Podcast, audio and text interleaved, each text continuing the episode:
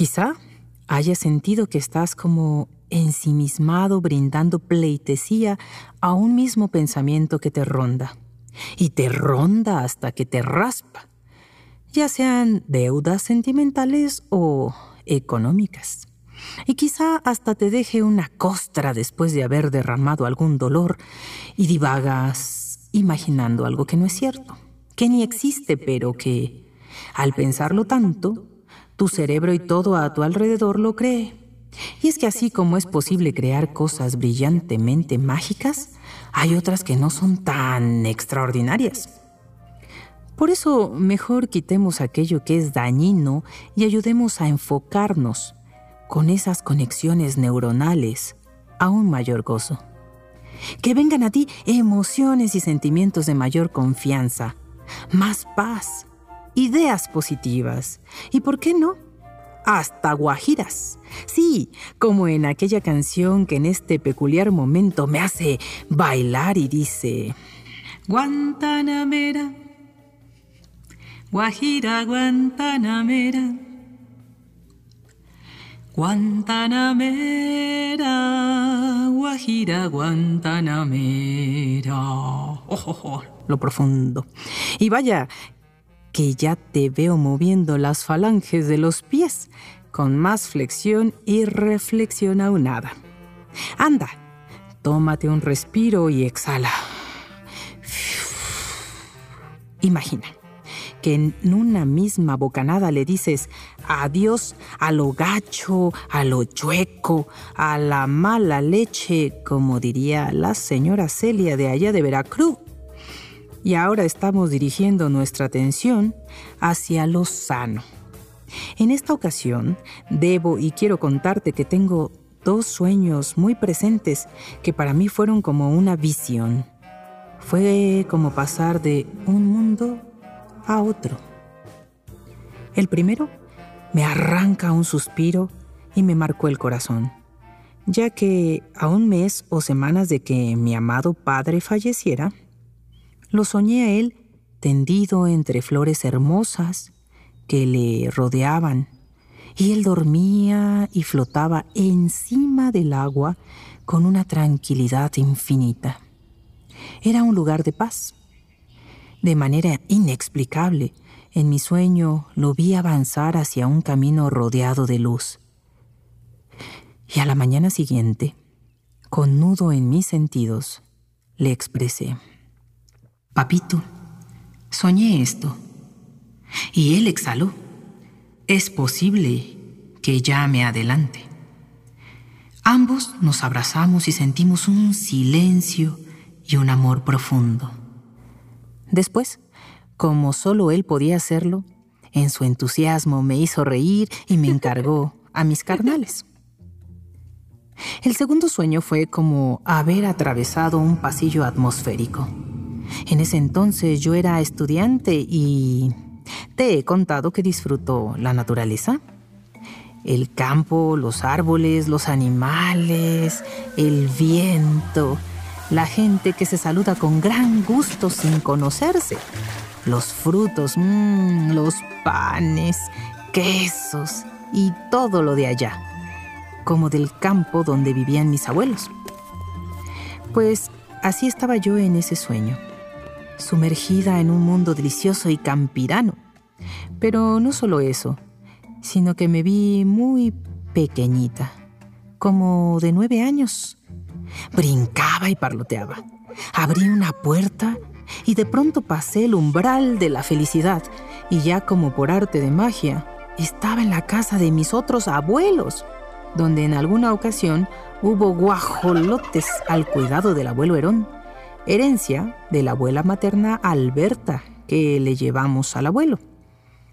Y no me vas a creer, pero pareciera que al hacer ese cruce brinqué con mayor felicidad porque veía a mi abuelo Herón, a quien había perdido años atrás. Ah, de solo recordar aquel momento, me extasío de emoción. Ese día me sentí sumamente feliz de haber ido de un lugar a otro tan rápido y por haber visto a alguien que me amó tanto. Quizá algún día cruce otra puerta, si la divinidad de los inframundos prehispánicos me lo permite. Y estoy segura me hará muy feliz encontrar a mis abuelos recontentos con un sabroso pulque y diciéndome, miros, salud. Porque estoy segura de que has oído sobre el Mictlán. Sí, el lugar que según nuestro pasado prehispánico era el inframundo y lugar al que llegaban las almas de los difuntos. Lugar de donde regresan cada 2 de noviembre para seguir probando las delicias que en vida llenaron sus paladares de alegría. Aunque no todo es tan fácil después de la muerte. Uno piensa que finalmente se puede estar en paz, pero nanay, ¿qué crees? Este inframundo prehispánico tiene nueve niveles por los que hay que pasar para poder llegar hasta la morada del gran Mictlantecutli. Y en el primero de ellos, más vale que te hayas portado bien con los canes, porque es ni más ni menos que el Itzcuintlan, o lugar de perros. Y ahí un perrito solo te ayuda a cruzar. Pero los demás niveles no son nada sencillos pues hay desde un cerro que se abre y se cierra por la mitad, y debes calcular bien para pasar a través de él sin ser aplastado. ¿O qué tal ese nivel que está lleno de pedernales filosos que desgarran las carnes de los cadáveres si se muestran titubeantes en su paso? En otro, los muertos vuelan como si hubiera ausencia de gravedad y quedan a merced de fuertes vientos. Pero ¿qué te parece ese nivel donde hay jaguares que te abren el pecho de un zarpazo? ¡Crash! Y se comen tu corazón. El objetivo de los nueve niveles es que el muerto termine de descarnarse y al final se encuentre con Mictlantecutli, quien le anuncia que sus obstáculos en la muerte se han terminado. Sin embargo, depende de cómo era la muerte de cada persona. Iban a parar a diferentes lugares del inframundo. En un lugar paradisiaco, lleno de agua y que es la morada de Tlaloc, llegan las almas que murieron por ahogamiento. Los niños llegan a Chichihualcuaco, donde había un árbol nodriza que los alimentaba para que crecieran lo suficiente hasta poder encarnar en otra vida. En el Tonatiuh il Icatl iban a parar las almas de los guerreros, las mujeres que fallecían en el parto y los sacrificados al sol. Y por último, en el afamado Mictlán estaban las almas de los que fallecían por causas naturales. Me pregunto si mis antepasados estarán cómodos ahí, ya que, creo, no murieron por parto o en guerras ni en sacrificios al sol. Aunque esto me hace pensar en que hace poco vi una serie de televisión en la que varias frases que se citaban atraparon mi pensamiento. Pero la que robó mis ojos y mi atención fue, hay distintas formas de morir, que al final a veces se puede elegir. Y si eso fuera, elegirías ir a Tlalocan o al Mictlán. ¿Te imaginas? Con todo esto de la muerte, también recuerdo aquel poema de Gustavo Adolfo Becker que dice, No son los muertos los que en dulce calma la paz disfrutan de su tumba fría. Muertos son los que tienen muerta el alma y viven todavía por lo que me hace pensar en un buen consejo que me daré a mí misma. Dejaré de pensar en ciertas circunstancias que me quitan energía. Esta la necesito para realizar otros proyectos. Entonces pienso en este otro poema de Netzahualcoyotl, que me recuerda la necesidad de sabernos vivos. Nos ataviamos, nos enriquecemos, con flores, con cantos. Esas son las flores de la primavera. Con ellas nos adornamos aquí en la tierra.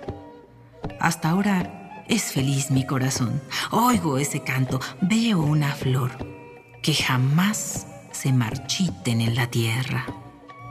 Pero bueno, quizás con suerte te digas por qué andamos hoy así de introspectivos en cultura a voces. Y fácilmente te digo que así como hace unos meses iniciamos con los temas de leyendas, hoy cerramos este ciclo. Pero no te desanimes porque le seguimos con otros temas que nos atrapan y aíslan nuestra mente. Ya tenemos varias de tus propuestas y cavilamos en ellas. Así que por ahora me despido y te comparto lo que he aprendido. Aférrate a la idea de que algo mágico puede ocurrir porque sí que sucede en vida. A mí me da la impresión de que podemos en esta tierra creer y crear, y de que el mundo no es solo lo que ves, sino que es mucho más vasto todo eso que no alcanzamos a percibir, y sin embargo, está ahí. Once Digital presentó Cultura a Voces. Narración y guion Miroslava Rodríguez Martínez. Coordinación de producción, Daniela Cuapio y Moisés Romero. Asistente de dirección, Diana Hernández de Paz. Editora de estilo, Sandra Rodríguez. Diseño sonoro y postproducción de Franco González. Con una investigación de Viridiana Hernández. Once Digital va contigo.